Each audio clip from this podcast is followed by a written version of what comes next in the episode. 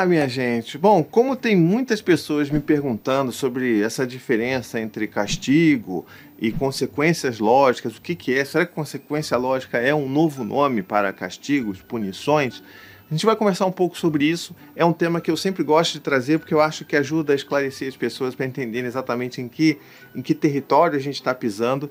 Então, vamos conversar sobre tudo isso, pegar alguns exemplos aí do que a galera costuma me mandar e a gente vai, espero que eu consiga ajudar a a você entender melhor essas diferenças, né? Então vamos lá. Mas antes, é claro, eu quero convidar vocês aqui para né, garantir aí, você que está vendo, por exemplo, esse vídeo aí, né, no, no Spotify, dentro do meu próprio podcast, você está vendo esse vídeo, então já garante aí, você está me seguindo mesmo no Spotify? Tá, tá vendo aí? Tá, tá me seguindo? Já deixou sua avaliação de cinco estrelas, por favor. Não vai me deixar quatro estrelas, uma estrela, não. Vê aí, tá, tá, tá seguindo, tá inscrito? Então me ajuda a divulgar, bota esse vídeo ali no Instagram ali pro pessoal ver. Muita gente não sabe que dá para ver alguns podcasts em vídeo agora no Spotify, então me ajuda a divulgar isso daí que eu tenho certeza que um monte de gente vai se beneficiar de saber disso também e poder me acompanhar, né? Acompanhar o meu trabalho aqui, tá legal? Então vamos lá, deixa eu tentar explicar um pouco antes de tudo, né? O que que é castigo, os problemas do castigo, da punição e o que que é a consequência lógica em si, tá bom? O que, que é o castigo? O castigo é toda aquela coisa, que, toda aquela ferramenta que a gente utiliza para fazer com que os nossos filhos se sintam mal por terem errado. Aí você pode falar assim, poxa, mas isso, isso faz sentido, né? Se a gente erra, a gente tem que se sentir mal.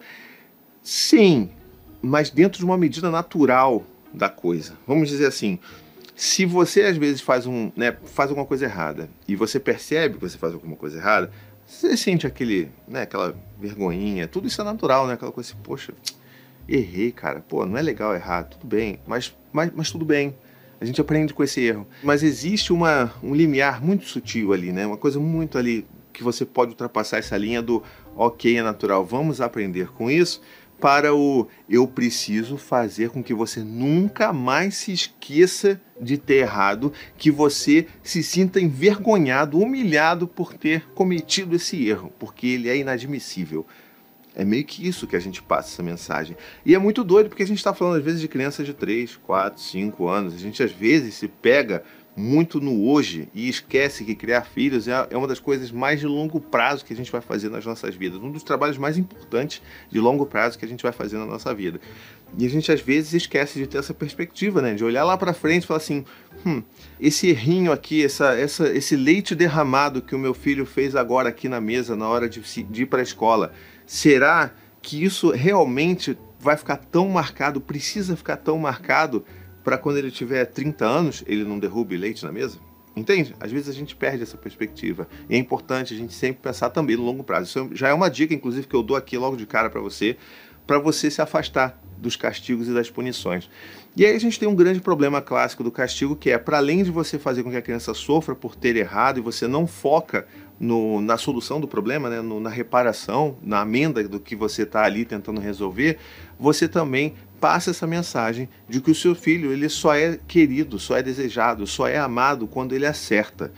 E isso tem impactos grandes para a autoestima dos nossos filhos, né? A gente fica sempre querendo que os nossos filhos tenham uma autoestima forte, né, e tudo mais, mas a gente não faz isso no dia a dia. A gente quer que os nossos filhos se, se sintam mal, se sintam culpados, humilhados por terem errado.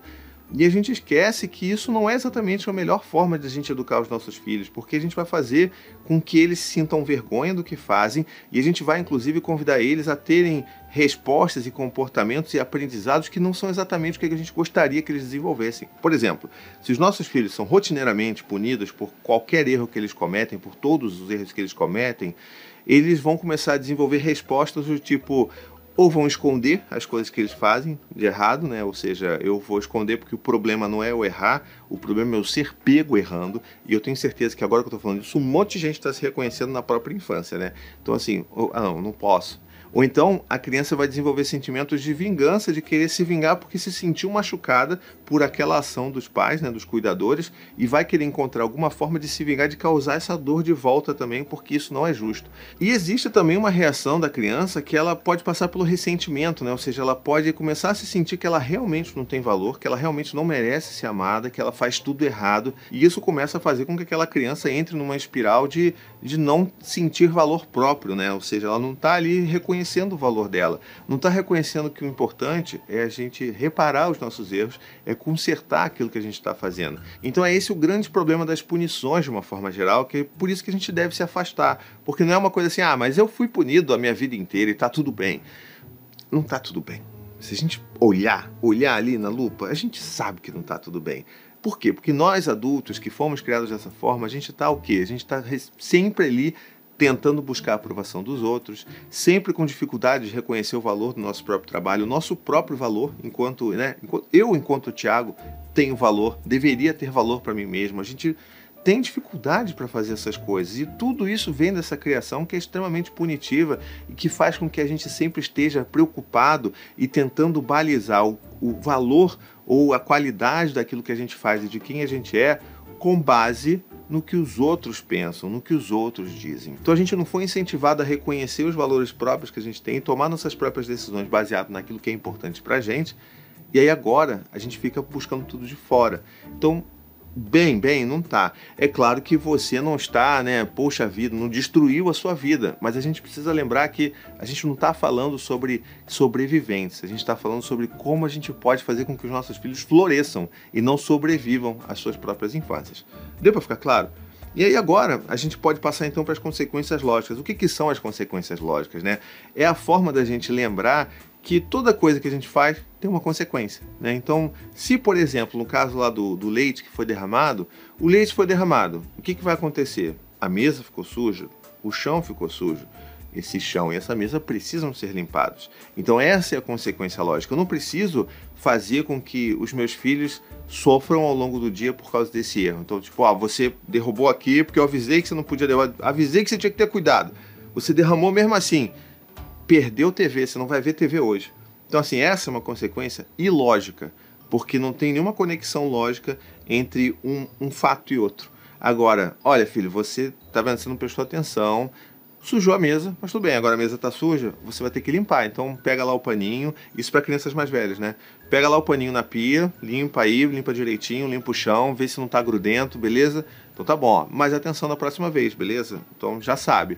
Já sabe como é que agora, como é que derruba o leite. Então agora tenta não chegar nesse ponto. E a criança aprendeu. Aprendeu que se sujou ela tem que limpar. Aprendeu que dessa forma que ela manuseou o copo, sei lá, o, né, derramou e ela teve que limpar. E eu não fiz, inclusive isso é importante, eu não fiz com que o processo de limpeza fosse uma punição. Eu não estava gritando, eu não estava falando coisas para ele se sentir mal enquanto ele limpava, e eu não estava falando assim, agora você vai limpar esse chão imundo, né? Limpar é horrível, né? Não sei o que, não, porque eu quero incentivar que os meus filhos, principalmente os meninos, sejam crianças e sejam adultos que não vejam a limpeza como algo ruim, que vejam a limpeza como algo natural da manutenção de uma casa, de, do lugar onde eles habitam, né? Então vamos lembrar disso também.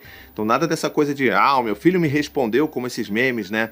Ah, o meu filho me respondeu e agora eu botei ele aqui para limpar a privada enquanto eu estou bebendo minha cervejinha. Aí você tira a foto, mil likes, milhões de likes, todo mundo curtindo, dando parabéns, e na verdade o que você está fazendo?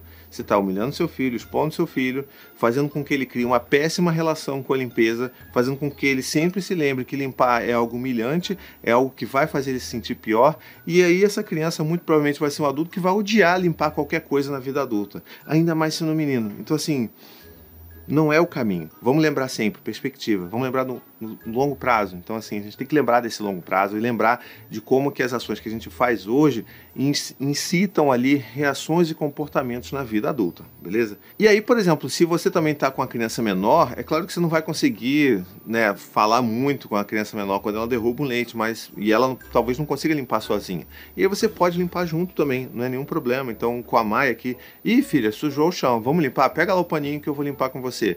E aí você limpa com seu filho para Pronto, agora está resolvido. Beleza, guarda lá o paninho, vamos limpar o paninho, tá tudo bem. Mas cuidado da próxima vez, tá, Maia? Então a gente faz dessa forma. Agora, um alerta importante que eu vejo muita gente cometendo esse engano.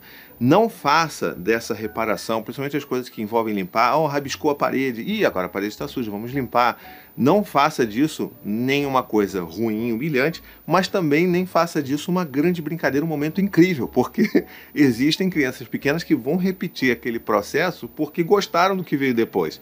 Então vamos lembrar que isso é para reparar. Tem muito, tem muito casos de relatos de mães e pais que me falam: ah, depois que eu comecei a limpar a parede que ele rabiscava, ele começou a pintar ainda mais a parede porque ele gostava muito do processo de limpar a parede comigo. Então não vamos maneirar, entendeu? É só um processo de reparar aquele erro, não tem que ser uma grande atividade, né? Depois a gente pega isso daí redireciona essa criança que está rabiscando a parede. Começou a gostar? Pô, vamos comprar uma folha grande ali, aqueles folhas de papel craft, bota, espalha no chão, vamos brincar de desenhar. Ó, filha, aqui é o lugar de desenhar, pá. Ou separa uma parede da casa, ó, essa é a parede da pintura, vamos desenhar. Então dá para a gente redirecionar essas coisas também ao longo do dia, tá bom? Então voltando aqui para a questão da consequência lógica, é a gente entender que os atos têm consequências, essas consequências precisam ser é, lidadas, remendadas. Então, por exemplo, se um irmão bate no outro, é, eu vou impedir que esse irmão vá fazer, sei lá, judô naquele dia. Não, você não vai fazer judô hoje porque você bateu no seu irmão. Não tem consequência lógica, lembra? Então, qual é a consequência lógica? Você bateu no seu irmão, filho. Olha, olha como é que tá o seu irmão. Tá triste, tá com o coração partido com você. Tá vendo aqui, ó? Ele tá triste. Vamos, ele tá machucado.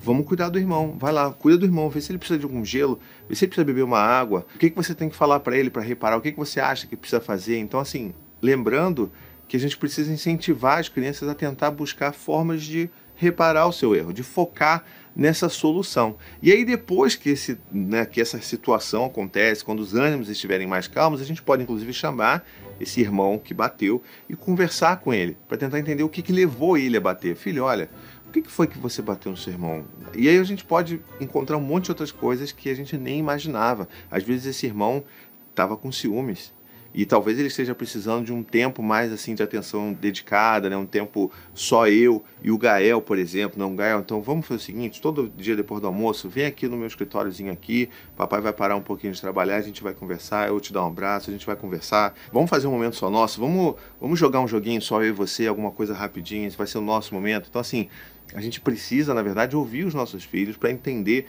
que os mal comportamentos, eles são, na verdade, pedidos de ajuda, porque aquela criança, às vezes, ela está com alguma outra necessidade que a gente não consegue ver, né, olhando só para o mau comportamento, e às vezes a gente esquece que por ali, ali, ali embaixo tem um monte de necessidade não atendida que a gente poderia estar ajudando os nossos filhos. Então, às vezes, essa criança está com ciúmes. Às vezes ele está com inveja do irmão mais velho, porque o irmão mais velho lê de uma forma super fluente, escreve de uma forma super, desenha com mais habilidade. Então, às vezes esse menino precisa ali de uma ajuda para reconhecer o seu próprio esforço, o seu próprio talento, reconhecer a idade em que ele está e o que, que ele está oferecendo e entender que existe uma diferença de idade entre os irmãos que vão fazer com que as coisas que cada um faça sejam diferentes. Então, tá vendo quanta coisa a gente pode fazer quando a gente não foca no mau comportamento? A gente pode fazer um monte de outras coisas que vão ser muito mais úteis e vão ajudar muito mais os nossos filhos. E assim, lembrando inclusive que a gente não está falando aqui de vamos ser pais perfeitos. Não. Eu, por exemplo, grito constantemente com os meus filhos porque eu estou exausto, não porque eles merecem o meu grito. Entende a diferença? Eu não grito por causa dos meus filhos, eu grito por minha causa, por eu estar me sentindo cansado, sobrecarregado e ter um monte de coisa na minha cabeça. Mas eu grito. E aí o que, que eu vou fazer? Eu não vou falar eu gritei porque você bateu no seu irmão. Eu vou falar eu gritei, me desculpa, porque eu fiz errado, eu perdi o controle. Eu tenho estado muito cansado. Eu não posso prometer que eu nunca mais vou gritar com você, mas eu prometo que eu vou me esforçar mais ainda para conseguir controlar minhas emoções, tá bom, filho? E a gente pede desculpa. Ou seja, é também através do modelo de como que a gente reage quando a gente erra que os nossos filhos vão entender que o foco está na solução e não na punição. Muita gente ainda precisa entender que punição não é o melhor caminho e que existem alternativas para punição. Tá legal? Então, espero que você me ajude nesse processo. E se você gosta muito e quiser contribuir ainda mais com o meu trabalho, saiba que eu tenho uma campanha de financiamento coletivo lá no Apoia-se. É no apoia.se barra paizinho, vírgula, que você pode me ajudar com 15 reais por mês. É só isso, 15 reais por mês. E você paga o quanto você quiser. Quiser pagar um mês só, tá tudo bem. Quiser pagar dois, três meses, tá tudo bem também. Mas você me ajuda a manter todo esse trabalho, manter os equipamentos, manter o pagamento dos editores, das pessoas que me ajudam com produção. Tem muita gente atrás das câmeras que me ajuda a produzir esse conteúdo, que você nem faz ideia, mas que são essenciais para a gente continuar mantendo essa produção aqui. Então, as pessoas que me apoiam, eu sou muito grato. E as pessoas que me apoiam também têm acesso aos meus chat secreto no WhatsApp de apoiadores, né? Então é um lugar ali que a gente troca figurinhas, literalmente, né? Tem muitas figurinhas que a gente troca, mas também que a gente conversa, que a gente se acolhe, que a gente pede ajuda. Tem, assim, é um sem fim, é uma família que a gente acaba criando, uma comunidade nova e que eu fico muito feliz de fazer parte disso e de ajudar a construir isso também, porque tem cada conversa ali que a gente fica, ó, a gente chora, chora de emoção, às vezes chora de dor, compartilhando a dor de alguém, mas é um lugar que a gente se ajuda muito e eu acho que talvez você goste de participar também, tá bom? Então é isso, vou ficando por aqui. Um beijo, até a próxima e tchau, tchau.